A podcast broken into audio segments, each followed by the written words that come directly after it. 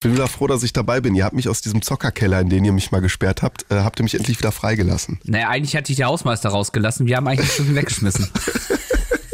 Ja, nein, ich hatte andere Schichten, da war ich auch mal krank, da hast du, glaube ich, freundlicherweise für mich übernommen. Aber ja. jetzt darf ich auch endlich wieder mitmachen. Drück mal den Knopf. Add-on, der Gaming News Podcast. Mit David Müller. Und Joschka Heinemann.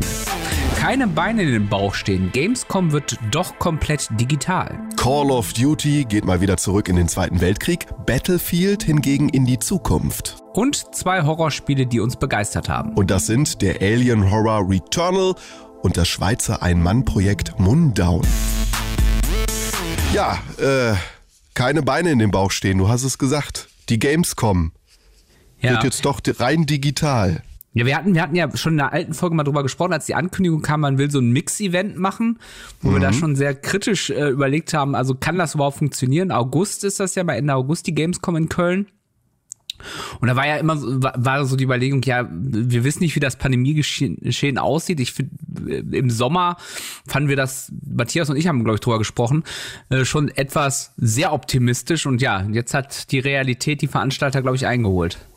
Ja, zumal das hätte ja nicht draußen stattgefunden, wo man sagen kann, okay, draußen ist die Ansteckungsgefahr nicht so groß, sondern traditionell finden ja solche Spielemesse in riesigen Hallen, dunklen Hallen ohne Fenster statt mit ganz vielen äh, Laserlichtern und, und Controllern, die angefasst werden, weil alle diese Spiele spielen. Mhm. Äh, und jetzt ist es halt soweit, dass die ähm, Veranstalter sagen mussten, die Kölnmesse, nee, wir machen ein rein digitales Event und das hat damit zu tun, dass die Unternehmen, die sich auf dieser äh, Messe halt darstellen, die Spieleentwickler und so weiter, selber gesagt haben, ah, wir finden das Konzept toll, dieses hybride Konzept, was ihr uns angeboten habt, also mit Hygienekonzept und so weiter, aber das ist uns nicht so sicher genug. Also diese, diese, ähm, diese Skepsis, die ihr beide auch schon hattet, hatten wohl mhm. offenbar auch viele Unternehmen.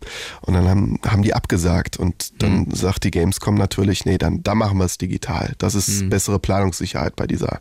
Bei dieser ich finde ich find ja auch, äh, man muss ja überlegen, wer geht denn dahin? Das sind ja vor allem Leute, die sehr spät dran sind mit Impfen. Das kann man jetzt auch schon absehen. Also ja. äh, da gehen, da gehen halt nicht äh, äh Oma und Opa hin. Äh, Wieso? Die, es gibt ja auch Oma, Omas ja, und Opas, die ja, Fortnite auch, zocken. Ja, ja, gibt's ja auch. gibt's auch. Und ich glaube auch, dass ein paar Mal da gesehen zu haben, sagen wir, die ein älteres Semester und vielleicht auch schon geimpft werden. Aber sagen wir mal, die Masse. Das ist hm. sicherlich das eine, äh, was man da beachten muss. Und ähm, ja, das andere ist halt tatsächlich, also ich meine, du warst, warst du schon mal auf der Gamescom, ja, ne? Leider nicht. Okay. Also wenn du mal da bist, dann ähm, dann ist immer der Pressetag der schönste Tag, weil da ist es noch nicht so voll. voll und am normalen Tag ist es dann halt immer so, dass du denkst, okay, ähm, eine Sardine würde sich jetzt hier wohlfühlen, der Rest eher nicht. Ne? Also es ist schon, es ist schon. Man muss da richtig kampieren ne? vor den vor den Spielen, die man da ja. zocken will. Ne? Stundenlanges Warten in der Schlange und dicht an dicht. Ja. Das ist natürlich gerade in Corona-Zeiten nicht das Optimale. Und ich finde und, und tatsächlich, also trotz aller Begeisterung für Videospiele und so gleich, manchmal frage ich mich auch wirklich, muss das sein? Also ich, äh, ich werde das nie vergessen. Ich, äh, das war jetzt die letzte Gamescom, die stattgefunden hat. Da gab es eine Präsentation von damals dem Hype-Spiel Cyberpunk. Ähm, mhm. Und da standen die Leute teilweise acht Stunden an. Scheiße. Das muss ich mal überlegen. Acht Stunden, und du, du konntest noch nicht mal selber spielen, sondern du hast noch eine Präsentation gesehen. Das fand, das fand ich schon hardcore.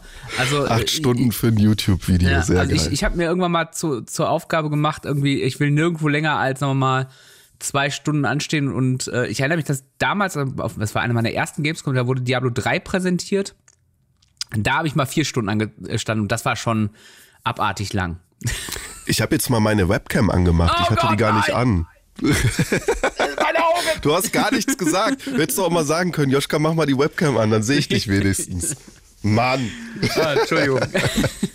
ja, äh, äh, konntest du überhaupt große Titel spielen, wenn du nur zwei Stunden angestanden hast? Also als ich da als normaler Besucher da war, hattest du kaum eine Chance, oder dann hast du halt einen angespielt mhm. und dann hast du dir vielleicht noch zwei, drei kleinere Sachen gegeben.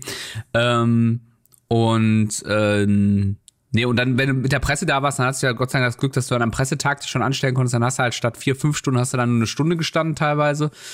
Äh, oder warst sogar noch schneller dran. Also es gibt ja dann sogar so Priority Lines, wo ich mich dann immer nicht schäme, mich da anzustellen, dass du als Journalist dann schneller reinkommst, weil ich das immer so ein bisschen scheiße finde.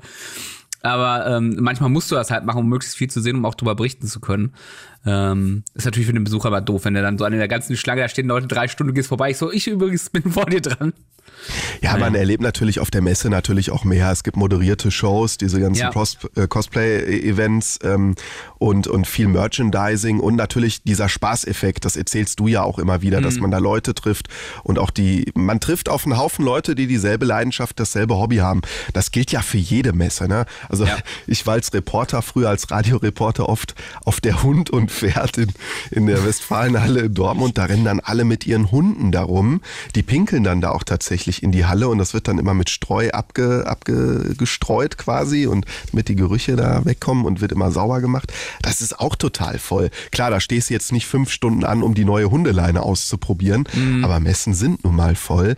Äh, Und dieser Spaßfaktor wird natürlich genommen. Nur ich finde es jetzt schon, der Vorteil ist, wie genau dieses digitale Event aussehen wird, das weiß man noch nicht. Da werden unter irgendwelchen Schlagworten ganz tolle Dinge versprochen.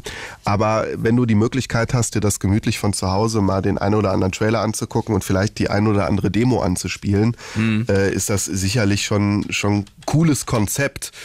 Man trifft halt die anderen Menschen nicht mehr. Das, das ist halt wirklich schade. Nur ich weiß halt die gar nicht. Ja. Ich weiß zum Beispiel gar nicht, ob nach dieser Pandemie, ob es diese große Spielemessen so überhaupt noch geben wird. Ob sich das überhaupt noch, klar, also die Ticketverkäufe, das war natürlich immer eine große Sache. Aber auf der anderen Seite, es ist für Spielehersteller ja wesentlich einfacher, den Endkunden, und zwar alle Endkunden zu erreichen, wenn sie das digital machen. Ja, also es ist, es ist halt, für mich war auch immer die Gamescom ein totales Get-Together. Ich weiß noch, ich kann mich noch dran erinnern, das, das gab es jetzt letztens, haben es auch nochmal die Kollegen von, von den Rocket Beans haben es auch nochmal in ihrer Jubiläumsausgabe gezeigt, diese, diese Szene, äh, wo sie oben auf dieser Brücke stehen äh, Die bei der gesehen, Gamescom ja. und dann, und dann bejubelt werden. Und äh, ich war tatsächlich auch da. Ich habe das, ich habe das, äh, damals war, es war glaube ich meine erste Gamescom, wo ich als Pressevertreter da war und habe das dann aus dem Pressebereich so halb mitgekriegt. Und das ist schon das ist schon Gänsehaut ne? Also das das sind dann so Momente wo du merkst okay dafür ist eigentlich die Gamescom das ist ein Get Together von von Gleichgesinnten also auch wenn ich mit Leuten ich, ich werde nie vergessen bei der letzten äh, 2018 war die nee wann war die letzte? 2019 Muss 2009. 2019 gewesen 2019, sein. Ja. als ich da war, da habe ich mich total nett mit einem, der, der, der stand ganz vorne, also ich war vom, vom Einlass am ersten Tag da und einer stand ganz vorne an dieser Absperrung und wartete darauf reinzukommen. Dann habe ich mit dem kurz gequatscht. Und der war total begeistert. Das war ein total netter Typ, der erzählt hat, ja, voll geil, ich stehe schon seit irgendwie drei Uhr morgens, ich gehe jetzt direkt durch zum Final Fantasy VII Stand.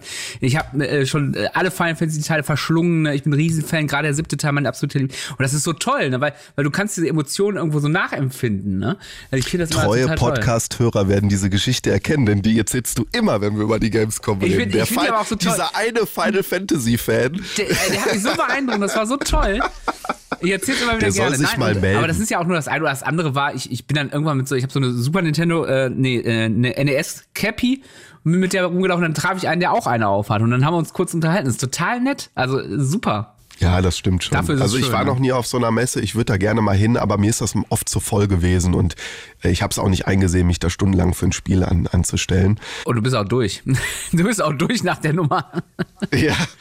Äh, okay, also dann dieses Jahr digital ähm, und soll Ende August, am 25. August losgehen.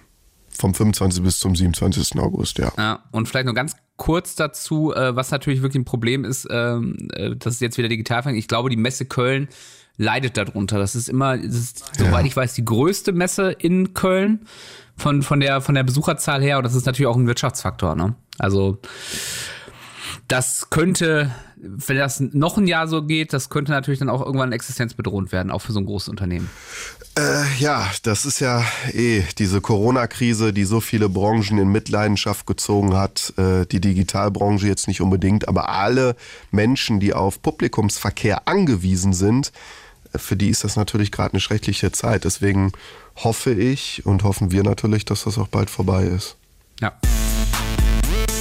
Wir reden über das Spiel Call of Duty. Das kommt ja dieses Jahr, kommt ja so wie FIFA kommt ja jedes Jahr ein neuer Call of Duty Teil raus. Äh, die wissen einfach, die verkaufen es wie geschnitten Brot. Ähm, und äh, ja, dieses Jahr zeichnet sich wohl ab, dass Call of Duty 2021 im Zweiten Weltkrieg wieder spielen wird. Soll World War II Vanguard heißen, wenn ich das hier richtig ausgesprochen habe. Und man hat ja erst gedacht, Call of Duty, äh, das wird wieder so ein Modern Warfare 2 Remastered Multiplayer. Nein, aber es wird jetzt doch ein eigener Teil. Das ist auf jeden Fall schon mal klar. Äh, da mhm. haben die Fans viel spekuliert, weil man nicht wusste, auch jetzt wegen der Pandemie und so weiter, äh, schaffen die das überhaupt, einen neuen Call of Duty Teil rauszubringen. Und Warzone ist ja auch noch, äh, hat ja auch sehr viel Reparierungsbedarf, sag ich mal. Aber nein, es, dieser Teil wird kommen. Und äh, das Zweite Weltkriegsszenario ist ja in, in dieser Spielereihe schon recht beliebt. Wobei, und das finde ich jetzt schon interessant, äh, weil, also ich mag den, ich mag das Zweite Weltkriegsszenario in Shootern im Moment nicht mehr. Äh, erstmal bin ich dem überdrüssig, zweitens ist mir das zu realistisch geworden ich bin das, von der ich Grafik. bin dem schon seit 20 Jahren überdrüssig, den Szenario, muss ich ehrlich sagen. Ja, ich finde, wir sind jetzt, oh, da kommen, oh, da kommen wir jetzt wieder an die große Diskussion. Also, äh, ich finde, wir sind jetzt an einem Punkt angekommen, wo Spiele auch so realistisch äh, dastehen, dass ich das nicht mehr so gut voneinander unterscheiden kann, abstrahieren kann und sagen kann, ja, das sind ja hier nur so ein paar Pixelsoldaten. Und ich finde, Videospiele sind jetzt schon so lange Kulturgut, dass wir das Thema Zweiten Weltkrieg jetzt nicht einfach nur ausschlachten können als boah, mega geile Action und mhm. yay, yay, yay und Panzer explodieren mhm. und äh, äh, Achsenmächte spielen gegen äh, die Alliierten und hey, hey, hey und du spielst mhm. dann auch noch als Deutscher und versuchst irgendwelche Flaggenpunkte zu halten. Mhm.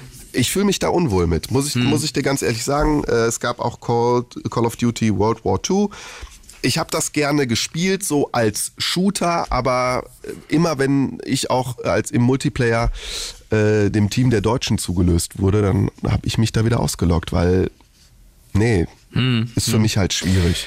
Ich habe da, ich habe tatsächlich, wir, du hast, wir haben ja schon mal länger darüber gesprochen hm. über dieses, dieses Gefühl und ich kann das in, auf gewisser Weise nachvollziehen. Ähm, die Frage ist immer, wie gut kann man sowas abstrahieren? Also ich habe letztens nochmal drüber nachgedacht, weil wir hatten nochmal äh, äh, die ähm, Indiana Jones Filme geguckt, wo ja auch oh. die Bösewichte immer Nazis sind. Also ja, stimmt, bei, bei, bei 1 und 3. Und ähm, da ist das allerdings fast schon comichaft. Also das ist so abstrahiert, äh, dass, dass einem dieser, dieser nie der Gedanke kommt, dass dieser ganze reale Ballast, der dahinter steht, hm. kommt einem, finde ich, in den Jones-Filmen gar nicht so klar. Es ist einfach der prototypische Böse Ne? Äh, schwierig wird es natürlich, wenn jetzt, wenn jetzt tatsächlich Heldengeschichten in so Videogames damit verknüpft werden. Also du spielst quasi in diesem Multiplayer-Schlachten, spielst du einen Deutschen, gewinnst für dein Team und freust dich. Da, da kann ich nachvollziehen, dass das vielleicht schwierig ist. Ne? Auf der anderen Seite, ich habe auch eine ganze Zeit lang ähm, World of Tanks gespielt wo es natürlich einfacher ist, weil du, kann, weil du Panzer spielst und keine Personen. Mhm. Aber ähm, da hatte ich das Problem zum Beispiel gar nicht. Weil das, weil, weil da geht es um die Spielmechanik und weniger ums, ums Setting. Ne? Ja, ich finde es ich find's auch schwierig. Ne? Ähm, ich ja. glaube, die Lösung werden wir heute auch gar nicht finden. Nein, es ist, vor allem auch nicht super so schwierig. Call of Duty. Ne? Also da kannst du keinen äh, also und gerade Call of Duty ist ja nur auch bekannt dafür, gerne äh, eher edgy zu sein als als hm. serious, ne? Wenn man es mal so sagt. Also ich erinnere mich da immer an diese an diese äh, berühmte ähm, an diese zwei berühmten Diskussionen. Einmal diese eine, wo, wo man äh, auf Zivilisten schießen muss, wo es dann auch irgendwie den, in der deutschen Version nicht möglich war. Stimmt. Und dann gab es ja nochmal eine ähnliche Geschichte, wo du quasi einen, einen Terroranschlag aus Perspektive eines Opfers mitgekriegt hast im, im ja. Nachfolger. Das sind, das sind dann so Sachen, ähm, du weißt ganz genau, das ist, das ist drin, ähm, um Aufmerksamkeit zu erregen. Genau, eben nicht, um mhm. damit du dich als Spieler wirklich damit auseinandersetzt und vielleicht das mal nachempfinden kannst oder, oder dir selber auch moralische Fragen stellst, sondern mhm. es ist dann so billig gemacht oder so cineastisch aufgearbeitet mhm. äh, und so Effekthascherei-mäßig äh, mhm. dargestellt, dass du denkst, das ist jetzt nur da, um in die Presse zu kommen und mhm. äh, die Leute möglichst zu schocken. Mhm. Das finde ich, finde ich uncool, muss ich wirklich ja, sagen. Aber auf der anderen Seite, ich, ich kann aber auch also vielleicht sind wir da reflektierter als viele andere. Also ich möchte jetzt auch keinem vorwerfen, der jetzt sagt, ey geil, ich spiele am liebsten die Achsenmächte, weil ich besonders gut mit dieser Pistole zurechtkomme in, in Call of Duty.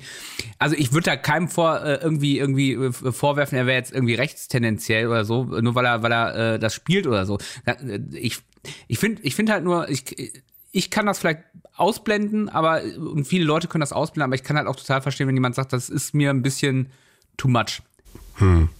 Also schwieriges Thema auf jeden Fall. Ist, ist von Sledgehammer Games auch. Die haben halt auch äh, World War II gemacht ne, vor. Genau, Sledgehammer ist wieder ne? dran. Die ja, wechseln ja. sich ja immer ständig ab, die genau. Entwickler, damit die das überhaupt hinkriegen, jedes Jahr ein Spiel rauszukriegen. Und jetzt machen sie etwas, was diesem, oh, das spielt im Zweiten Weltkrieg, so ein bisschen eine andere Note verleiht. Mhm. Es soll nämlich eine alternative Zeitlinie sein und in den 50er ah, okay. Jahren spielen.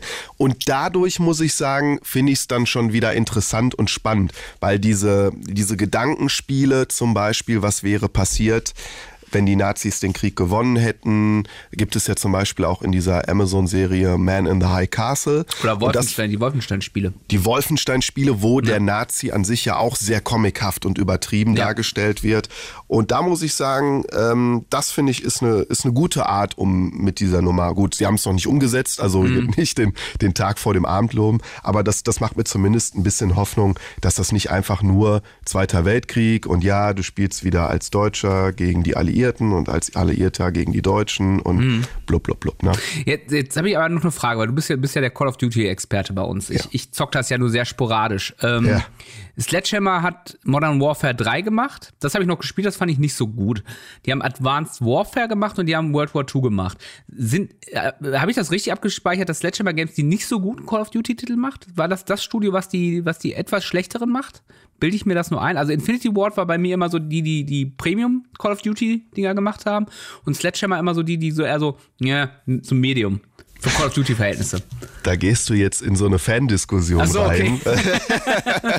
ich wollte jetzt keinen kein, kein neuen Kriegsschauplatz aufreißen. Ja, also es gibt äh, die, die absoluten äh, Lieblinge, das ist zum Beispiel Modern Warfare, dann gibt es auch ähm, gerade Multiplayer-Zocker, die die ähm, ach, wie heißen sie, Black Ops-Reihe total bevorzugen, mhm. äh, weil sie sehr schnell ist, dieses Run and Gun total befeuert. Dann geht's um darum, welche Maps sind in welchem Call of Duty. Ähm, ja, jede, ich glaube, da hat so jeder Fan auch seine Lieblinge. Ich fand World War II so von der Machart nicht schlecht. Mhm. Äh, klar, es hat im Zweiten Weltkrieg gespielt, aber es, es, es war nicht schlecht. Gehört so zu den guten aber nicht zu den besten Call of Duties. Wenn du mich das mhm. fragst, dann würde ich sagen, Cold War ist gerade im Moment sehr hoch dabei äh, und Modern Warfare, das ähm, hier Remastered Remake finde ich gut und das alte Modern Warfare mhm. und Call of Duty 2, das alte. Das sind so meine, meine Lieblinge. Mhm. Also äh, äh, Cold War ist hier von den Black Ops-Machern auch, ne? Treyarch. Genau, genau, mhm. genau. Okay. Das sind die, die, die bei mir immer so in der Mitte fungiert. Aber äh, wie gesagt, ich bin, ich bin tatsächlich aus dem Call of Duty Game äh, ziemlich raus. Aber dann gibt's noch Neuigkeiten zu Battlefield. Ja, richtig. Äh, die waren im Zweiten Weltkrieg mit Teil 5 und ähm, machen jetzt den sechsten Teil. Soll auch dieses Jahr kommen. Das wurde von EA auch angekündigt. Holidays äh, 2021, also so wahrscheinlich Richtung Herbst-Weihnachtsgeschäft. Und es soll mhm. aber nicht Battlefield 6, sondern nur Battlefield heißen, besagen die Gerüchte. Es wurde noch nicht offiziell angekündigt. Aber es könnte sein, weil nächste Woche Donnerstag, am 13. Mai, je nachdem, wann ihr diese Folge hört, äh, soll es ein Event geben. Da könnte es sein, dass es einen Trailer geben wird. Erste Screenshots wurden schon geleakt. Ob die jetzt wahr sind oder nicht, das weiß natürlich wieder keiner. Wobei ich ja glaube, viele Entwickler nehmen das entweder billigend im Kauf oder machen das selber, dass das mittlerweile Marketingpolitik ist, irgendwelche Leaks zu streuen, äh, um, um den Hype schon mal ein bisschen zu befeuern. Mhm. Und äh, Battlefield äh, macht es eigentlich ganz gut, finde ich, was viele Fans sich auch gewünscht haben, die gehen in die nahe Zukunft. Also soll so in den 2030ern spielen. Das heißt, aktuelle, aktuelles Waffengerät äh, ist gefragt und äh, Waffen, die schon in der Entwicklung sind. Also Drohnen oder so Augmented mhm. Reality Visiere für Gewehre. Ähm, die zerstörbare Umgebung, dafür ist ja Battlefield immer sehr bekannt, dass du eine Granate in so ein Haus wirfst und das geht dann auch wirklich kaputt oder du ja, kannst mit, einem, super, ja. mit einer Panzerfaust die Deckung deiner Gegner auch kaputt machen. Äh, soll noch äh, detaillierter sein. Also es gab da mal so eine Tech-Demo, die äh, von DICE, glaube ich, veröffentlicht wurde, wo man gesehen hat, wie so ein Haus in sich zusammenfällt und das sah schon sehr realistisch aus. Mhm. Und äh, 128 Spieler auf einer Karte. Das sind so die Keyfacts, die mhm. ich so. Jetzt steht hier, äh, äh, Crossplay soll es auch geben. Ja. Ähm, aber nur zwischen Konsolen, nicht zwischen PC und Konsole, oder? Das weiß man nicht so genau. Was ich aber begrüßen würde, ist sowohl Konsolen als auch PC, weil ähm, das sieht man ja auch bei Call of Duty. Ich weiß gar nicht, ob es beim aktuellen Battlefield-Teil geht. Ich glaube nicht. Aber man sieht bei Call of Duty, A, es funktioniert sehr gut und es macht sehr viel Spaß. Und es hat den Vorteil, dass du wirklich mit viel mehr Leuten zusammenspielen kannst, mhm. weil der eine holt sich halt für PC, weil er einen guten Gaming-PC hat, aber die PlayStation 5 noch nicht bekommen hat. Und das ist ja nicht äh, absehbar, dass das jetzt noch besser wird mit äh, PlayStation und der Xbox, dass mhm. die neuen äh, verfügbar sein werden. Und der andere hat halt eine Playstation und die können trotzdem zusammenspielen. Das ist Mhm. eigentlich eine ziemlich gute äh, Nummer. Ich hoffe, es kommt ein universales Crossplay. Ich bin gespannt, wie so Battlefield, ob es wirklich jetzt Battlefield 6 oder was heißt, weil ich, äh, seit die die mit Battlefield 1 um die Ecke gekommen sind, bin ich komplett raus aus der Nominierungs. Äh, Nomin äh, ich, ich weiß überhaupt nicht, wann, wann One rausgekommen ist. Normalerweise kann ich mir sehr gut merken, wann was rauskommt. Ich glaube Und dadurch hat mich, 2017 dadurch hat mich so. Battlefield komplett zerstört. Jetzt weiß ich gar nichts mehr, wann was rausgekommen ist, dadurch, dass sie diese Nummerierung ver äh, verändert Ach so. haben. Das Ja, Battlefield. 1 war Erster Weltkrieg, äh, Battlefield 5 Zweiter Weltkrieg, auch da ist es mir zu realistisch äh, und jetzt halt Teil 6 nahe Zukunft. Mhm. Und äh, sie müssen halt, Battlefield 5 war jetzt nicht so der Riesenerfolg und wurde von den Fans auch ziemlich hart kritisiert. Sogar bei Metacritic hat das echt schlechte Wertungen bekommen. Mhm. Und äh, der Grund ist, die haben sich leider wohl nicht so gut gekümmert um das Spiel, wie die Fans sich das gewünscht hätten. Mhm. Das heißt, viele DLC-Maps, hier Pazifik-Konflikt und so weiter, kam viel zu spät. Mhm. Dann dieser Battle Royale-Modus, um den sie sich da gekümmert haben. Die wollten ja dann auch auf diesen Zug aufspringen, Ja, ja, genau. haben den gemacht. Firestorm, der war sogar gut, weil der ziemlich innovative Features hatte. Also du Mhm. musstest mit deinem Team zum Beispiel einen Bunker öffnen, um dir zum Beispiel einen Panzer zu besorgen. Wenn du diesen Bunker aber äh, geöffnet hast, äh, ging ein Signal an alle anderen Teams auf dieser Karte raus, dass der Bunker geöffnet wird. Und das, das hat natürlich dazu geführt, dass die alle zu dir gestürmt sind und versucht haben, dich dann äh, von der Karte zu fegen. Also die hatten viele tolle Ideen. Das Problem war, äh, dieser Firestorm-Modus war hinter der Paywall. Du musstest das Spiel besitzen. Und ja, dadurch war es dann auch nicht konkurrenzfähig zu Warzone, weil Warzone kann sich jeder kostenlos runterladen. Also ich hoffe, dass sie es besser machen jetzt. Ja, ich habe fünf tatsächlich ein bisschen gespielt ähm, und allerdings nur die Koop-Sachen. Aber die haben mir ganz gut gefallen. Also Mhm. gerne mehr auch Koop-Sachen, weil ähm, sind, wir, sind wir mal ganz ehrlich, in diesem kompetitiven Ding ähm, kriege ich zu viel auf die Schnauze. Ich bin einfach ein alter Mann, der dessen Reaktionsfähigkeit sehr gelitten hat. Das habe ich auch immer gedacht, aber du musst es am PC spielen, dann geht's besser. Ich spiele am PC Okay. nur noch Shooter und da, jetzt kann ich einigermaßen mithalten. Manchmal kriege Okay. ich übelst auf den Sack und manchmal fühle ich mich wie der King. Spiel Dann- am dann, PC, äh, David, spiel am am PC. PC. Ja, also ich hoffe, dass äh, Battlefield 6 ein schönes Spiel wird. Es soll wohl auch wieder eine Kampagne bekommen. Ähm, äh, ich hoffe, dass der Multiplayer gut wird. Battle Royale brauche ich jetzt nicht unbedingt, weil Battle Royale gibt's wie Sand am Meer im Moment. Die Ja. sollen sich lieber auf einen fantastischen Multiplayer konzentrieren. Und ja, dann go, go, go. Auch Battlefield 5 war ja kein schlechtes Spiel. Es sieht toll aus, tolle Grafik, kann man schon spielen. Jetzt ist es mittlerweile ja äh, oft kostenlos oder auch im Sale zu haben. Man kann sich das mal anschauen. Ist übrigens gerade bei PlayStation Plus, äh, Battlefield 5. Stimmt, PlayStation Plus, ja. Also man kann sich das schon, schon geben. Es ist schon grundsätzlich ein gutes Spiel, aber ähm, EA hat sich da vielleicht und DICE haben sich da vielleicht nicht so gut drum gekümmert, wie sie sollten. Die nächste Meldung, äh, die hat mich dazu veranlasst, nochmal meinen 2DS auszupacken. Die hat dich richtig geschockt, diese Ja, Meldung, oder? geschockt. Und zwar ähm, immer mehr Spieler berichten, dass sie ihren, dass sie ähm, das 3DS-Spiel äh, Omega Pokémon Omega Rubin und Omega Sapphire heißt glaube ich das andere nicht mehr starten können. Ähm, Hintergrund ist äh, wohl, also äh, man weiß noch nicht genau, woran es liegt. Es scheint ein Problem mit dem Modul zu geben. Und jetzt muss man bedenken, wir reden hier vom 3DS-Spiel, das sechs, sieben Jahre alt ist. Ja. Und das finde ich schon krass. Ähm, und offensichtlich, es betrifft vor allem Spieler in, in, in Europa. Und ähm, ich habe ein YouTube-Video gesehen, da hat einer versucht, diesen, dieses Problem zu lösen, hat dieses Modul aufgemacht. Also die, wenn man so 3DS-Module kennt, die sind so ein bisschen größer als äh, so eine SD-Karte. Ja. So doppelte, doppelte Dicke, doppelte Breite von so einer SD-Karte. Das aufgemacht und hat dieses, diesen Chip, der da drauf sitzt auf dem Spiel, ähm, neu verlötet. Und dann lief das wieder.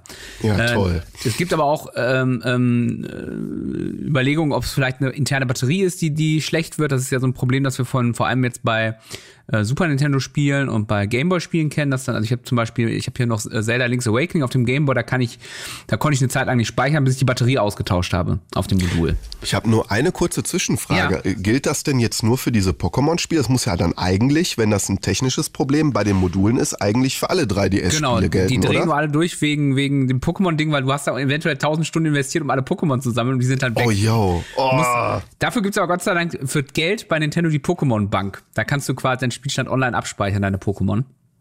das Kostet musst du Geld. bezahlen. Das muss man bezahlen, Alter. ja. Ja, ähm, Und ähm, genau, also ich finde das krass, dass das Spiele, die jetzt teilweise wirklich äh, ein halbes Jahrzehnt alt sind, schon den Geist aufgeben. Also, also ich meine, klar, das äh, Problem CD-Rotting äh, kommt irgendwann auf uns zu, wenn wir über PlayStation 1 Spiele reden. Also dass die, dass die nicht mehr lesbar werden. Ja, jedes Speichermedium hat nun mal eine, eine, ja. eine Halbwertszeit. Ne? Ja. Eine Halbwertszeit ist radioaktiv. Hat radioaktiv. Und dann wird es halt irgendwann eventuell schwierig, an diese Spiele dran zu kommen. Ähm, das ist vielleicht für vielen einfach scheißegal. Was, was, was, soll, ich, was soll ich mit 30 Jahren, also so Matthias Henso, da interessiert mich doch nicht in 30 Jahren, das Spiel spiele ich eh nicht mehr, habe ich keine Zeit für. Ähm, aber äh, ähm, äh, äh, es ist tatsächlich, es gibt halt einfach so Spieleperlen, äh, die tatsächlich nach wie vor aus verschiedensten Gründen nur auf diesem einen in dieser einen Form erhalten geblieben sind. Also nehmen wir zum Beispiel, mein, mein Paradebeispiel ist immer ähm, äh, Turtles in Time auf dem Super mhm, Nintendo. Das ja. ist nie irgendwo anders äh, verfügbar geworden. Es gibt ein ganz furchtbares Remake. Ähm, aber du kannst diese Original, das Original Super Nintendo Modul kannst du quasi nur als Modul entweder spielen, deswegen ist das auch, auch vergleichsweise teuer, oder du musst es dir halt ähm, illegal besorgen. Wollten die das jetzt nicht auf die Switch rausbringen? Oder ist ja, da das ein anderes Turtles-Spiel? Das ist auch ein neues Turtles-Spiel. Ah, okay. Im, Im Geiste des Alten, genau. Mhm. Und ähm, aus Lizenzgründen kann ich auch verstehen, ist das halt unfassbar schwierig, äh, das nochmal, also ein Zelda Link's Awakening oder so ein Zelda, äh, das habe ich auch als Download auf all meinen Handhelds gehabt. Ja. Oder oder ein, ähm, äh, das Super Nintendo Zelda, das kriegst du ja, das kriegst du ja ins Kreuz geschmissen, das gibt's auf jeder Plattform. Aber es gibt halt einfach kleine Spiele, die wirklich gut sind, die vielleicht auch wichtig sind für die Spielehistorie, die eventuell verloren gehen können. Ne? Das ist das, das kann man fast vergleichen mit so frühen Stummfilmen, die vielleicht unfassbar wichtig waren für die mhm. Entwicklung im, im Kino, aber verloren sind, verschollen sind. Und das, das, und es gibt die Befürchtung, dass das eben auch bei Videospielen ähm, passieren kann. Ich finde das gut, dass du auch äh, Filmexperte bist. Du kommst immer mit so schönen Filmvergleichen. Das finde ich immer sehr gut. Ja, vor allen Dingen, es gibt doch auch so, so Rekordspiele, so irgendwelche alten Super Mario-Teile, die für mehrere hunderttausend Dollar versteigert werden. Ja. Also das allererste, die Erstauflage oder mit irgendeinem Fehler in der äh, Verpackung, mit, mit äh, diese Verpackung, Sammlerobjekte ja. und dann mhm. äh, sind die halt auch kaputt. Das ist natürlich super schade. Und ja. es, ist, es, es ist wirklich so, es gibt halt Spiele. Ähm, wir sind auch einfach in einer Gaming-Retro-Welle, wo Leute auch gerne Spiele spielen, die sie in ihrer Kindheit gerne gezockt haben. Ich habe äh, nur kleine Anekdote zwischendurch äh, letztens mal wieder das alte Stronghold gespielt mhm. und ich war total fasziniert. Habe ich gedacht, ja, ach wahrscheinlich äh, verklärte Vergangenheit und du wirst das gar nicht so toll finden. Ich habe wieder ein paar Stunden darin versenkt, weil es einfach ein geiles Spiel ist. Mhm. Und in der Tat, es gibt halt Spiele, die kannst du nur auf den alten Konsolen zocken. Die sind noch nicht noch mal in irgendeiner Form rausgekommen und außerdem hat das ja auch was Schönes, wenn man das im Regal stehen hat. Du hast ja auch alte PlayStation 1 Spiele bei dir im Regal stehen, ja. die du noch niemals spielen kannst, weil du keine PlayStation 1 hast, oder? Aber ich habe eine PlayStation 3, da laufen die drauf. Also ah, ich zock die auch tatsächlich. Ich habe tatsächlich letztens noch mal Skull Monkeys gezockt. Super ah, schöner cool. Plattformer. Ja, also mit diesen, mit diesen Sammelobjekten, das, das ist dann aber vielleicht eher so wie so ein Wein. Weißt du, so ein 200 Jahre alten Wein kannst du auch nicht mehr trinken, den kaufst du nur noch, weil der, weil der äh, ein, ein selten ist. Und so ein okay. original verpacktes Mario-Spiel, das packst du ja auch nicht aus, fängst es an mhm. zu spielen. Das wäre ja auch Zerstörung des Wertes. Ja, aber ja, es ist halt schon schwierig. PC-Games, Gott sei Dank, da gibt's ja inzwischen so eine ganze Bewegung, die das archiviert und äh, noch zur Verfügung stellt über diverse Internetarchive. Es gibt, es gibt ja auch Gott sei Dank sowieso Wiederauflagen und, und es gibt zum Beispiel Collections für die ganzen äh, Mega Man X-Teile, die sehr gut sind. Ähm, es ist ja jetzt auch nicht so, als ob man dieses kaputte Modul jetzt an Nintendo schicken könnte und sagen könnte, schick mir mal neues. Ne? Also die, nee. die werden ja auch einfach nicht mehr produziert. Naja. Hat, Nintendo sagt da wahrscheinlich auch nichts zu, ne? Nö, also ich, nö, nö. Nein, ich meine, es ist ja auch noch so, das muss man vielleicht auch noch mal sagen, es ist, hm. wir, wir reden jetzt von einem Phänomen, viele Spieler berichten darüber, ja. ob das jetzt ein Massenphänomen ist. Also wie gesagt, ich habe meine Kopie hier äh, ausprobiert. Genau, hat es bei dir funktioniert? Bei mir funktioniert die tadellos. Also, ah, ja, okay. äh, ähm, aber das heißt ja nicht, dass das morgen immer noch so ist. Also, also es gibt zum Beispiel auch ein, ein, ein, eine Überlegung, ist, dass tatsächlich durch dieses ähm, man, man hört das vielleicht, oder mal? Die sitzen oh, ein geiles Geräusch. Das ist wie, wie für Uhrenfans, wenn die die Lünette drehen und daran erkennen, dass das eine Rolex ist. Und jetzt hast du gerade diesen, oh, das war so ein schönes Geräusch. Ja, das Modul aus der Verpackung genommen. Und ja. du, du hörst aber, das ist so ein Klickgeräusch. Und ähm, eine Vermutung ist, durch dieses, durch dieses immer wieder rein und rausnehmen und auch aus dem, aus dem, aus dem äh, 3DS äh, immer wieder raus und rausklicken, äh, gibt es eine Biegebewegung in diesem Modul. Und das lockert diese, diese Verlötung und deswegen bootet das nicht mehr. Also okay. das, das, das, sind dann alles so Sachen, ne? Okay, vielleicht war die Verpackung auch nicht so geil von Nintendo, auch wenn es ein geiles Geräusch ist. Gut, also unser Fazit ist, lernt löten oder was können Ja, wir den genau. Leuten mitgeben? Wenn Ja, also äh, was heißt lernt löten? Also wenn du ein bisschen Retro-Gaming unterwegs bist, dann, dann kennt man, kann man schon löten, weil man weil eventuell auch Batterien anders geht's neu anlöten muss und so Sachen. Ähm, ja, also lernt löten, aber nein, seid euch dieser, dieser, dieser Problematik bewusst, dass, dass, äh, dass man auch ähm, Retro-Sammlungen, die du hast, pfleglich behandeln muss, gut lagern muss. Das geht zum Beispiel auch für CDs, die muss man äh, gut lagern, vor Sonnenlicht schützen. Ähm, Im Kühlschrank oder was? äh, trocken lagern, die nicht zu heiß werden lassen. Ja, das sind also, also man sollte vielleicht sein CD-Regal nicht in die Sonne stellen, ja, Ja. direkt an Fenster. Das sind alles so Punkte, da denkst du halt nicht unbedingt drüber nach, aber es ist halt einfach, um, um, um möglichst lange was davon zu haben, einfach auch wichtig. Und vielleicht sollte man sich das auch im Hinterkopf behalten, wenn man gebrauchte Spiele irgendwo kauft, ne? dass man Ja. sagt, okay, da das könnte Wobei- sein, dass mir das bald unter den Wobei Fingern gerade bei, bei, wenn wir über so seltene Pokémon-Spiele und so reden, da, da kommt ja noch das, das ganze Problem der äh, äh, Fakes hinzu, ne? also falschen Kopien und so. Ohne Flachs? Ja, es gibt, es gibt gerade so im, im, also alles, was Geld bringt, äh, da gibt's, da musst du dreimal drauf gucken. Dann, äh, am besten, also mein Tipp ist immer, guckt euch im Internet an, wie diese Module aussehen. Besorgt euch so, wenn ihr Super Nintendo-Spiele sammelt oder so, so einen Schraubendreher dafür. Wenn ihr die bekommt, immer aufschrauben und einmal drauf gucken, ob es ein wirklich richtiges Modul ist. Das kann man an diversen Sachen erkennen. Und sonst nicht, also ich, ich habe mal eine Doku gesehen über, über so eine Retro-Händlerin, die macht das, die macht nichts anderes. Die schraubt alles, bevor sie irgendwas kauft, schraubt die das immer auf und guckt auf das Modul und die, äh, die zeigt dann auch, wie, du siehst dann so, die hatte als Beispiel hatte die zwei ähm, Pokémon Game Boy Advance Spiele. Und du guckst oben drauf und kannst nicht unterscheiden, die sind eins zu eins und du siehst es wirklich nur, wenn du es aufschraubst und aufs Modul guckst. Und das sind dann einfach so Sachen, ähm, da wird auch viel, viele Leute werden da verarscht. Okay, mir ist das zu aufwendig. Mein Tipp an dieser Stelle, kauft einfach neue Spiele. Oder kauft euch Turnschuhe. Äh, Gott. Es gibt wieder einen neuen äh, äh, ja, Videospiel-Sneaker quasi. Ähm, ein Nike, Nike, was sagt man eigentlich? Nike oder Nike? Also ich sag Nike, aber ich bin mir nicht sicher, was richtig ist, um ehrlich zu sein. Ja, auf jeden Fall irgendwas von dieser Schuhmarke. Äh, ein PlayStation 5 Sneaker. Und ich habe ihn mir angeguckt und er sieht auch toll aus. Also ich will jetzt keine Werbung für diesen Sneaker machen, weil der wird wahrscheinlich wieder unfassbar teuer sein und äh, überhaupt nicht erhältlich. Das ist Aber eher das Problem, ja. äh, ähnlich wie das Vorbild, die PlayStation 5 auch, unglaublich Mhm. teuer und nicht erhältlich. Äh, Im selben Design quasi wie eine PlayStation 5, so in diesem, in diesem weiß leuchtendes Blau Mhm. und soll am 14. Mai erhältlich sein, aber auch nicht überall, nur in bestimmten Regionen und man soll sich bei seinem Schuhhändler seines Vertrauens Mhm. informieren, bla bla bla bla bla bla. Also wieder mega der Hype.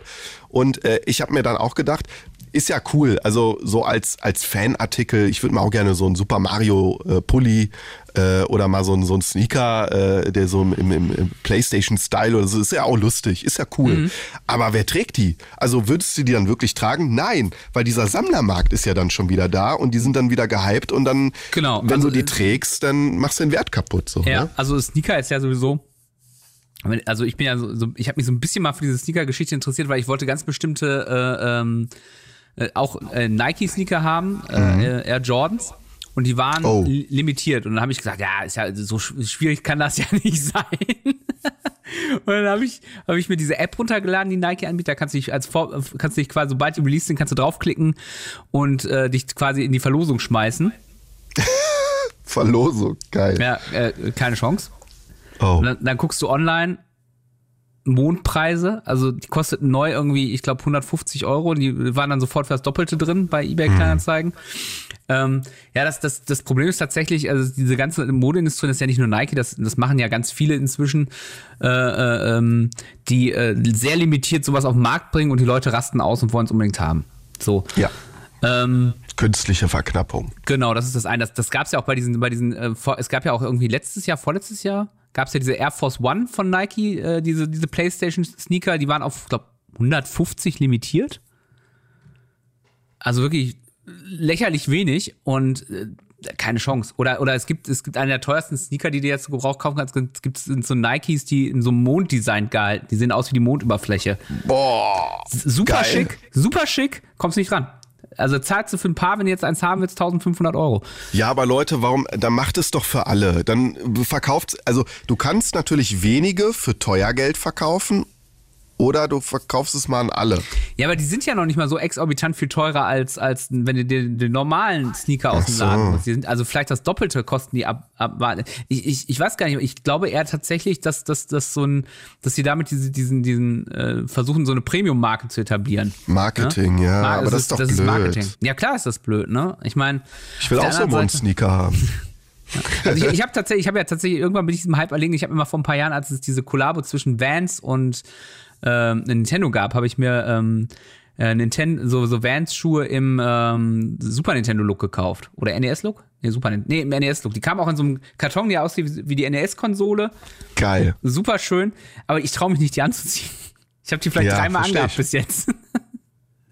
Das ist doch schade. Ja, oder, aber ich meine, auf der anderen Seite der Modelinie, Mode und Gaming, also äh, wenn ich mir allein angucke, was in den letzten Jahren für Kollabos gab, es gab eine Levi's, äh, Super Nintendo Kollabo, es gibt aktuell eine Kollabo zwischen Puma und, und Nintendo, es gab die zwischen Vans und Nintendo, es gibt aktuell eine zwischen Champion und Nintendo, es gibt äh, äh, PlayStation Brands tatsächlich, also du kannst so total, die sind auch nicht limitiert, so einen ganz netten PlayStation Pullover, das ist einfach nur ein schwarzer Pullover mit dem PlayStation Logo äh, kaufen, kostet dann gut 30 Euro mehr, als wenn du den normalen schwarzen Pullover kaufst, ne, aber ist ja normal bei solchen Sachen, das ist ja auch nichts Neues. Ja, also äh, man hat auch so ein bisschen das Gefühl, also Mode und, und Gaming äh, gehen immer mehr Hand in Hand. Ja, natürlich. Äh, Merchandising ist doch klar. Also Mhm. erstmal ähm, verkaufst du darüber nochmal viel mehr, kann, machst deine Marke berühmter Mhm. und, und du hast mehr Einnahmen. Und durch diesen, diesen Hype, äh, diese Kollabo mit, wir bringen hier nur limitierte Sachen raus, das ist alles Marketing. Ist doch super. Wir sprechen jetzt gerade drüber, egal ob wir uns darüber ärgern oder, oder, oder das abfeiern, wir sprechen drüber und äh, damit ja, werden sie schon wieder ein bisschen berühmter. Ne?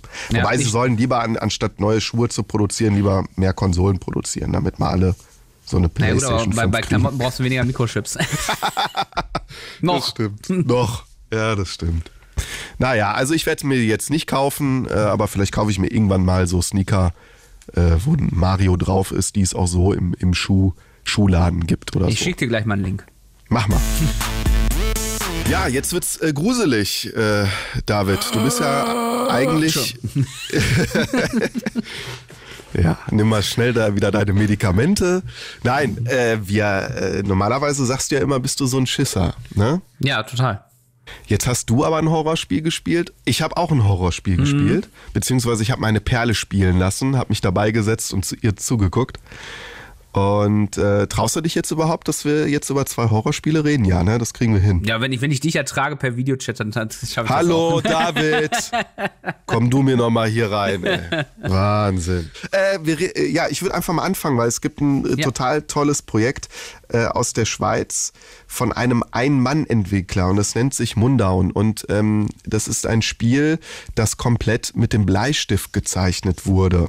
Also klar, es wurde dann mit 3D-Technik und so in ein, ein richtiges Videospiel übertragen, aber dieser Entwickler hat in fünf bis sechs Jahren dieses Spiel komplett allein entwickelt. Das ist dieser Michel Ziegler, ist eigentlich ein ja, Künstler, der ähm, Illustration auch studiert hat und hat sich dann aber gedacht, nee, ich möchte gerne eine Geschichte als Videospiel erzählen und ich möchte es gerne mit einem Bleistift machen. Und dieses Spiel ist bei den Fans sehr beliebt, ist, obwohl es ein Indie-Spiel ist, in, in der Fachpresse sehr groß abgefeiert und auch die Mainstream-Presse, sag ich mal, Spiegel, Dreisat und so berichten über diesen diesen Entwickler, Michel Ziegler, ähm, der auf die Idee gekommen ist, ich erzähle eine Horror-Mystery-Geschichte, indem ich aber alles nur mit einem Bleistift zeichne. Und jetzt denkt man sich, boah, Videospiele eigentlich brauchen wir Fotorealismus, super 3D-Grafik und spektakuläre Effekte.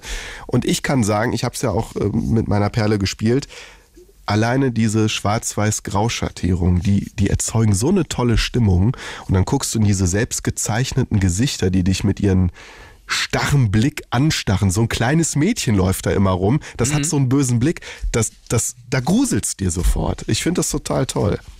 Und äh, es geht halt darum, äh, es, es spielt in einem Schweizer Bergdorf Mundaun, das gibt es auch wirklich. Und äh, dein Großvater ist unter mysteriösen Umständen ist der zu Tode gekommen, der ist in seiner Scheune verbrannt. Und äh, du glaubst nicht daran, dass das nur ein Unfall war und versuchst diesen, diesen mysteriösen Tod aufzudecken, weil man nicht so an einen Unfall glaubt. Und ähm, ja, diese Geschichte wird dann, du musst dich da mal den, mit den Leuten unterhalten, du musst Rätsel lösen, es kommen mysteriöse Träume, Fantasien und Rückblenden, die diese Geschichte, um, wo es natürlich steckt da wieder mehr hinter, aber ich spoiler jetzt nicht so viel, erzählt wird. Und das ist, also du hast da nicht diesen Splatter-Horror, wie da fliegen jetzt Köpfe durch die Gegend und Blut, sondern das ist dieser subtile, diese subtile Bedrohung, die da, die da rauskommt. Und äh, das finde ich eigentlich immer bei Spielen ganz gut, wenn die nicht immer, du rennst mit der Kettensäge äh, durch die Gegend und schlachtest Zombies ab, sondern du hast diesen subtilen Das ist ja auch Horror. kein Horror, das ist das Blätter. da kommt wieder der, der kommt wieder der Filmexperte durch. Ja. Ja, ich gucke mir gerade hier den Trailer nochmal an. Äh, wir, haben ja schon ein paar Mal drüber gesprochen, über Mundown. Äh, ich finde das auch mega spannend. Ähm, und ist, ich finde für 16 Euro, 17 Euro bei Steam kriegst, für den Ja. PC gibt's aber auch für Playstation und so weiter. Ich, Für alle Konsolen äh, außer die Switch. Genau. Ähm, wie lange hast du gebraucht? So drei, vier Stunden? Ich habe es noch nicht ganz durch. Äh, ich portioniere mir das immer schön, dass ich immer so ein, zwei Stündchen ist. Das hat, glaube ich, eine Spieldauer von ungefähr zehn Stunden. Also es ist, so, äh, man kriegt es wahrscheinlich auch länger, äh, eher, man kriegt es wahrscheinlich auch schneller durch. Aber es ist, es ist jetzt kein 100 Stunden Open World Spiel, wo du wieder Wochen, Tage, Monate versenken musst, sondern einfach eine schöne Geschichte, die du so ganz gut durchkriegst. Ja. Ja, und Das- dieser ganze Stil ist wirklich creepy. Wow. Ja, und ich habe auch mal mit dem Entwickler gesprochen und hab ihn, ich habe ihn auch gefragt, warum, wie er auf die Idee gekommen ist, äh, überhaupt ein Spiel nur mit, mit Bleistift zu machen. Ja, so das Zeichnen, analoge Zeichnen auf Papier ist mir mega wichtig und das ist auch, das läuft bei mir am besten, diese Art der Arbeit, viel besser als das Digitalzeichnen. Ja, und, und von daher war das ziemlich schnell klar. Und für dieses eher düstere Spiel war Bleistift wie einfach perfekt und ich arbeite mega gern mit Bleistift, weil es ist irgendwie, es ist so weich und man kann äh, immer wieder drüber und korrigieren. Es ist nicht so hart wie irgendwie Feinliner, wo irgendwie jede, jede falsche Linie ein Problem ist. Und von daher ist, liegt mir das einfach mega gut. Bleistift äh, ist sein, sein Lieblingsstilmittel. Und ah, ich liebe diesen Schweizer Akzent, wollte ich noch kurz sagen. Ich Ja. mag das sehr gerne. Hört sich mal so Ähm, freundlich an. Äh, ja, also dieser Bleistiftstil, dieses Weiche, was er ja gerade gesagt hat, ähm, ja, ich finde, und das, ich finde, das, das gibt diesem Ganzen ja auch eine ganz, ganz eigene Creepiness, so eine ganz eigene, so einen ganz Richtig. eigenen Stil, ne? dadurch, dass das eben alles auf der einen Seite durch diese Grau, dadurch, dass es ja nur grau und weiß ist und schwarz, ne, ist es, ist es irgendwie so, ja, wie soll man sagen, fast schon kalt alles und, und trostlos. Und dieses Weiche unterstützt das auch nochmal, finde ich. So von den Bildern. Ich habe es ja nicht gespielt. Ja, und das Geile finde ich auch, ich habe ihn auch gefragt, warum, warum hat er denn jetzt nicht irgend so einen Zombie-Horrorkeller genommen, wo er sein Horrorspiel machen möchte? Und er sagte, ja, das haben wir doch schon tausendmal gesehen. Und er nimmt ja so ein idyllisches Bergdorf. Und er findet das so spannend, äh, dass der Horror im Alltäglichen oder im Idyllischen zu finden ist. Äh, das, das muss man auch sagen, weil man kommt ja als Fremder in diese Welt rein. Da wird auch so eine alte, ich glaube Rätolomanisch heißt das, äh, so eine alte Schweizer Sprache gesprochen. Das unterstützt auch, dass du quasi als Fremder in diese Welt gehst und merkst, eigentlich ist das hier ziemlich idyllisch, aber irgendetwas stimmt hier nicht. Und dann habe ich ihn auch mal gefragt, weil diesen Ort gibt es ja wirklich und man findet auch viele Bergketten, Landstriche, die er so gezeichnet hat, auch in Wirklichkeit wieder. Und dann habe ich ihn mal gefragt, was sagen denn die Leute aus Mundaun oder aus diesem Kanton eigentlich darüber, dass du äh, da ein Horrorspiel über die gemacht hast? Und ja, die waren eigentlich zum Teil sogar stolz und fanden es ganz, dass es das Spiel gibt. Und ja, ich hoffe und ich glaube auch, dass es wie ein bisschen dem gerecht wird, hoffentlich, und dass es auch geschmackvoll gemacht ist und nicht irgendwie ausbeutend, so ich nehme das jetzt. Und was ich bis jetzt von Feedbacks gehört habe, äh, ist das, wird das schon auch so wahrgenommen. Ich habe jetzt noch nicht gehört, ah, wie verhunzt du unsere Gegend, ist doch schön, warum machst du so was Schlimmes daraus? Solche Stimmen habe ich noch nicht gehört. Ja, also Image-Werbung 2.0. Wir machen nicht einen schönen Ja. Imagefilm, sondern wir machen ein Horrorspiel. Horrorspiel. Horrorspiel. Also, äh, gut, aber man muss sich zumindest keine Sorgen machen, dass irgendwann mit, der Mistgabel bei ihm vor der Tür stehen. Mistgabel ist übrigens ein gutes Stichwort. Das ist so deine Wache, äh, Waffe, mit der du kämpfen kannst. Ab und zu musst du nicht nur Rätsel lösen, sondern auch kämpfen, weil du hast äh, die so fremdartige, mysteriöse, übergroße Strohwesen, die da nachts rumlaufen, äh, wie Zombies und äh, die natürlich auch übermächtig sind. Und äh, dann geht von einem, St du musst dir mal überlegen, wir, wir kennen Zombies, äh, denen die Zunge aus, aus dem Gehirn hängt und was weiß ich. Und dann ist da so ein Strohmann. Aber, aber darf ich mal ganz kurz fragen? Also, Ja. deine Gegner sind Strommänner Ja, und du nimmst eine Mistgabel und kein Feuerzeug. Wollen wir, wollen wir nur mal drüber reden, ne? Also, wie dumm du in dem Spiel ist. Okay.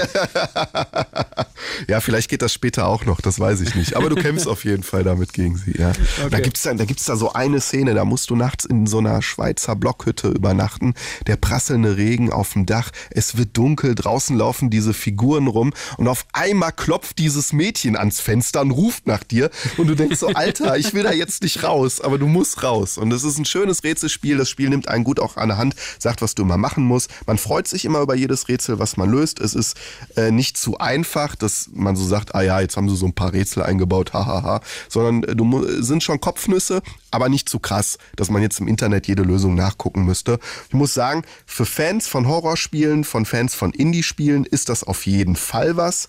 Ich würde dann jetzt auch, wenn ich so eine Sternebewertung geben würde, auch vier von fünf Sternen geben, gerade auch wegen des Preises, 16 Euro, finde ich total fair. Klar, wer jetzt das bombastische Grafikfeuerwerk haben möchte äh, und lieber einen Ego-Shooter spielt oder so, ähm, schnelle Action braucht, für den ist das natürlich nichts. Hm.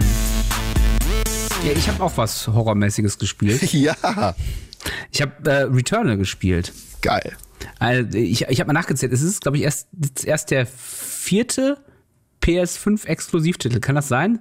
Demon's Souls, dann dieses Destruction All Stars und ähm, hier Astro. Astros Playroom. Ah ja gut, Astro. Ja, stimmt, richtig. Ja. Und ähm, man muss dazu sagen, ich muss da vielleicht als kleinen Disclaimer vorhin, ich bin eigentlich nicht so der Riesenfan von äh, äh, Roguelikes. Also ich bin jemand, der nicht gerne spielt in, äh, stirbt in Videospielen. Ich bin eigentlich jemand, der extra immer die Klasse nimmt, die am wenigsten Chance hat zu sterben, mit der dicksten Rüstung. Deswegen hat mich gewundert, dass du das Spiel dann auch äh, dir geholt hast. Das finde ich total äh, abgefahren. Ich dachte, hä, der David mag doch Roguelikes eigentlich überhaupt ja, nicht. Ja, aber ich, ich wollte halt mal was Neues für die PlayStation 5 haben, was ich nur ich zocken kann. Ah, okay. Nein, und ähm, nein, mich haben die Trailer ja auch begeistert. Und was, was, was mich total angefixt hat, ist halt, dass es eben, dass die Story, ich bin nicht mehr auch jemand, der gerne eine geile Story hat und ähm, das war ja schon in den Trailern klar, okay, irgendwas Weirdes geht da ab. Und das bestätigt sich auch im Spiel, dass das ähm, vielleicht auch eine Metapher ist, dieses ganze Spiel auf was anderes, äh, ohne was zu spoilern. Und ähm, da habe ich gesagt, okay, dann kannst du dir auch ein bisschen durch schlechtes Gameplay und oft Sterben durchbeißen, wenn dich die Story catcht. Und dann fange ich dieses Spiel an und merke so sehr schnell, wie eingängig diese Steuerung ist, wie butterweich sich das alles spielt. Ähm, ich bin auch tatsächlich am Anfang relativ wenig gestorben, ähm, weil ich auch ein sehr vorsichtiger Spieler bin. Also es geht tatsächlich. Ist nicht schlecht bei Roguelikes, vorsichtig ist, zu spielen. Ist nicht schlecht, genau. Und, und die Welt sieht halt fantastisch aus. Also wenn, wenn das hat so, so ein bisschen Stimmung, so Lovecraft-Horror. Man landet auf so einem fremden Planeten. Auf einem fremden Planeten. Atropos heißt der, glaube ich. Ich vergesse das immer.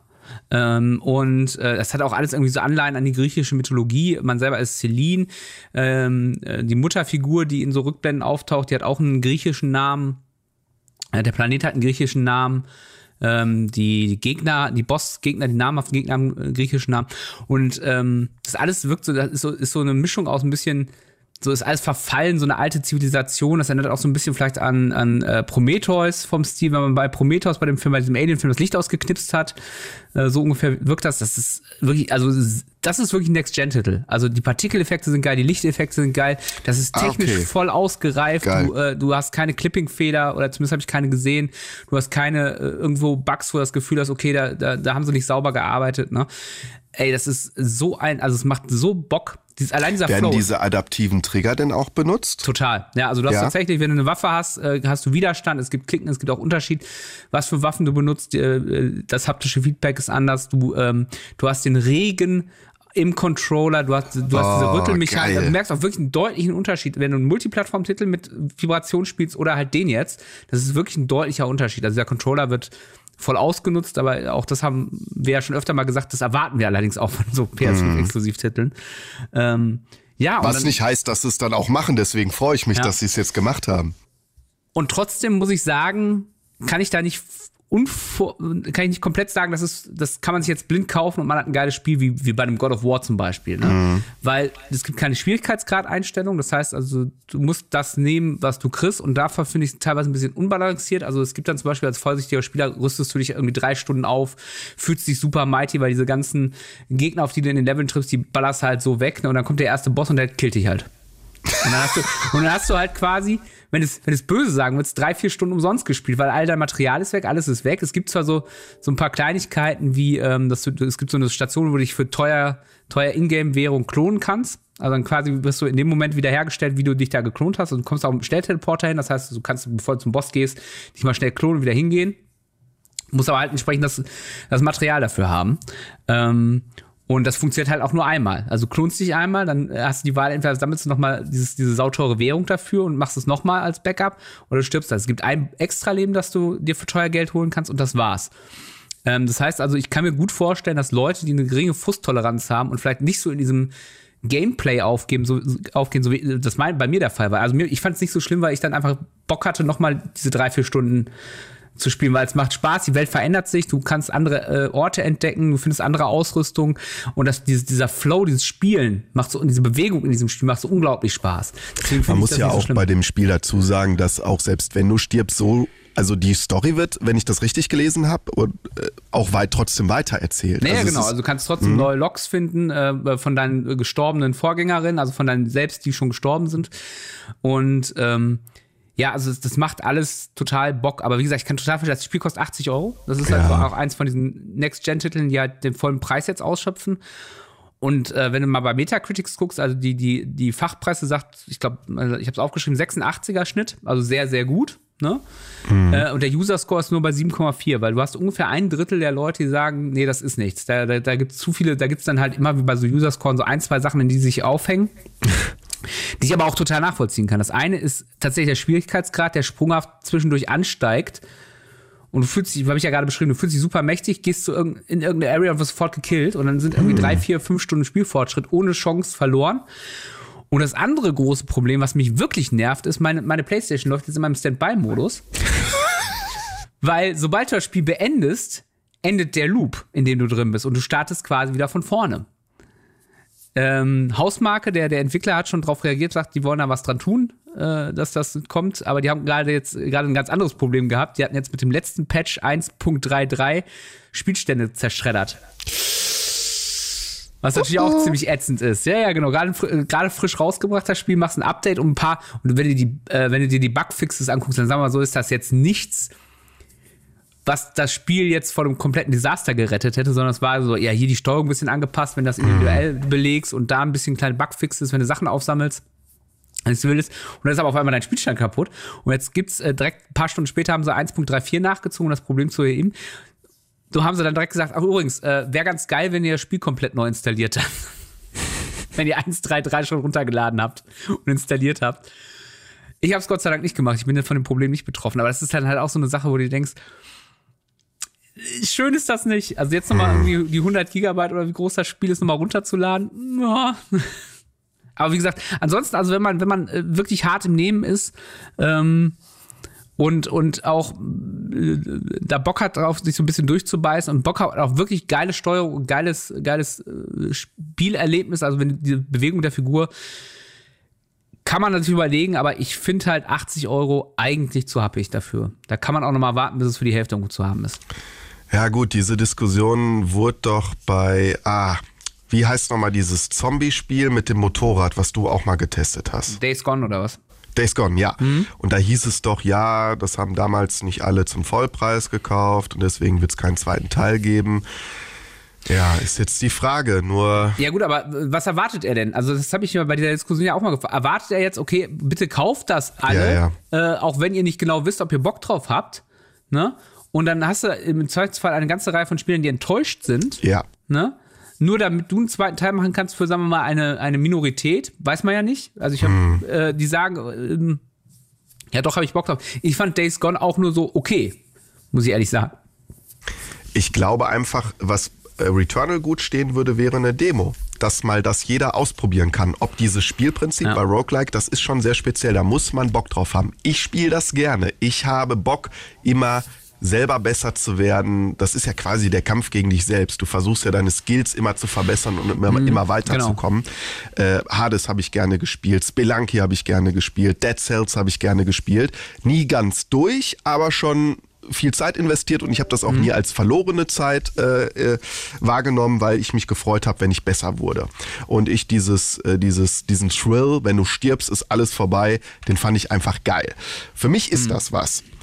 Aber ich glaube, dass es viele Menschen gibt, auch so Feierabendzocker, die sagen so, jetzt hatte ich einen stressigen Tag auf der Arbeit, ich hau mir ein Bier rein und will jetzt ein bisschen daddeln ich will jetzt nicht so kompetitiv, also kompetitiv dann gegen mich selbst, gegen meinen eigenen Unvermächtnis äh, spielen, sondern einfach ganz locker ein tolles Abenteuer erleben in geiler Grafik mit adaptiven Triggern und so. Das bietet Returnal ja auch. auch. Mhm. Aber für die ist dann dieses Roguelike vielleicht nicht unbedingt was. Und ich finde, solche Menschen haben eine Demo verdient, weil die können dann vielleicht mal einen Loop, einen Run machen und gucken, ob das was für die ist. Und wenn sie sagen, oh, das finde ich geil, dann kaufen sie sich das eben für 80 Euro. Und ich verstehe halt auch nicht, warum das so selten ist. Also gerade bei dem Spiel verstehe ich es nicht, weil das ist ja komplett geil. Also es ist ja nicht so, dass du jetzt das Gefühl hast, irgendwie die, die haben da äh, äh, so ein Bananenspiel, was jetzt auf jeden ja. Fall ein Day-One-Patch braucht, rausgehauen, sondern die haben ja ein Spiel rausgehauen, wo du sagen kannst, okay, das, das ist so super fertig, dass du auch Demo voraus. Jetzt Gott sei Dank kommen ja ein bisschen Demos zurück. Also äh, morgen erscheint ja, nee, heute Resident Evil Village. Ja. Ähm, da gab es ja auch eine Demo vorab. Ähm, es gab eine Demo damals, ich kann mich daran erinnern, Diablo 3 gab es eine Demo, wo du quasi bis zum Skelettkönig spielen konntest und dann auch ein sehr gutes Gefühl dafür hattest, genau. ob das was für dich ist oder nicht. Ich ähm, glaube, für Ah, hier Crash Bandicoot gab es doch auch eine, für das Neue gab es doch auch eine Demo, glaube ich. Kann gut sein, ja. Die hast du aber, glaube ich, nur gekriegt, wenn du das Spiel vorbestellt hast. Also. Das ist dann auch wieder so ein Ding. Ich meine, ich mein, gut, dann kannst du ja auch noch die Vorbestellung auf, auflösen. Ne? Ja, okay. Aber äh, ja, also das sind dann halt so Sachen, wo ich mich dann immer frage, so, wovor haben die Angst? Ich glaube, die denken vielleicht sogar, man braucht es nicht mehr, weil ja viele über Let's Play äh, streamen und du kannst dir ja quasi das ganze Spiel im Internet schon vorher angucken. Was das für mich nur nicht ersetzt, ist das Spielgefühl und das ist entscheidend, weil ein Spiel vermittelt sich für mich eben nicht nur durchs Zuschauen. Mhm. Äh, ich habe mir nämlich auch ähm, Testberichte und Videomaterial von Returnal angeguckt und habe gedacht, ja, sieht geil aus, Macht bestimmt auch Spaß. Aber das, was du mir beschreibst mit, ich spüre den Regen im Controller, mhm. die Steuerung ist butterweich, die adaptiven Trigger und überhaupt so das Gefühl dafür, bockt mich das, was da passiert. Das kriegst du nur, wenn du es mal selber ausprobiert hast. Deswegen bin ich ganz stark dafür, bringt die Demos zurück. Dann kann man auch mitreden, selbst wenn man sich das Spiel nicht kauft. Und man weiß, okay, wenn ich die 80 Euro jetzt investiere, tue ich das, weil ich weiß, ich habe mega Bock auf das Spiel und kaufe nicht quasi die Katze im Sack. Ich finde 80 Euro ist auch schon echt happig. Ne? Ja. Das ist ja fast ein Kinobesuch. Ach, das war ein schöner Abschlussgag. Oder wolltest du noch irgendwas sagen? Nee, jetzt können wir uns eigentlich auch verabschieden. Ja. Es war schön mit dir, David. Schön, ja. dass ich mal wieder mitgemacht habe, auch wenn du mich immer wegen meines Äußeren kritisiert hast, was ja. wir beide wissen, du ja nur machst, weil ich in Wirklichkeit ein wunderschöner Mensch bin. Ja, ich, ich fühle mich selber äh, so klein neben dir, deswegen muss ich das immer wieder. Ja, dabei bist du größer als ich, oder? Weil ich bin 1,85, du bist, glaube ich, größer. Ich bin 1,91, ja. Ja, siehst du? Im Basketball ja, hätte so ich keine Haltung, Chance. ja, das stimmt doch gar nicht. Das stimmt doch. Wir, wir fechten das bei einer Runde Call of Duty aus. So machen wir das. also, äh, ansonsten, man kann sich natürlich weiterhin bei uns melden, ne? Ja, genau. Also äh, wir, wir sind bei äh, Facebook, wir sind bei ähm, Instagram. Instagram. Und Instagram. Äh, wir, wir sind auf den Seiten der NRW Lokalradios. Also da gibt es auch ein Formular, wo man uns eine Mail schicken kann. Ähm, wenn ihr Anregungen habt, Fragen, äh, wenn, wenn ihr was wissen wollt, immer gerne melden. Ähm, wir versuchen das auch zu beantworten. Das geht nicht immer, weil ja. wir, äh, weil wir das ja quasi dieses, dieses Podcast-Projekt so ein bisschen neben unserem Job machen. Äh, ja gut, es ist Job. schon unser für es ist schon, Job. Es ist schon unser Job, aber ja, genau. Ähm, aber dann ja, also äh, verzeiht es uns, wenn wir da vielleicht mal ein paar Tage brauchen oder auch mal länger. Aber bei Insta, äh, das ist auch das Tolle, findet man auch die Ergebnisse unserer Spielechecks, äh, was wir so getestet genau. haben, was wir uns so angeguckt haben. Ich muss noch Mundown und Returnal bauen, fällt mir da gerade ein. Das machen wir noch. Gibt's nächste Woche. Gibt's nächste Woche. Wie viele Sterne würdest du denn für Returnal eigentlich geben? Auch, auch vier? vier von fünf. Ja, ja, ist doch geil. Haben wir zwei Vierer, ist doch super. Ja, endlich mal wieder was Gutes. also dann, dann machtet mal gut, wa? Bis in äh, demnächst. Tschüss. Tschüss. Add-on, der Gaming News Podcast.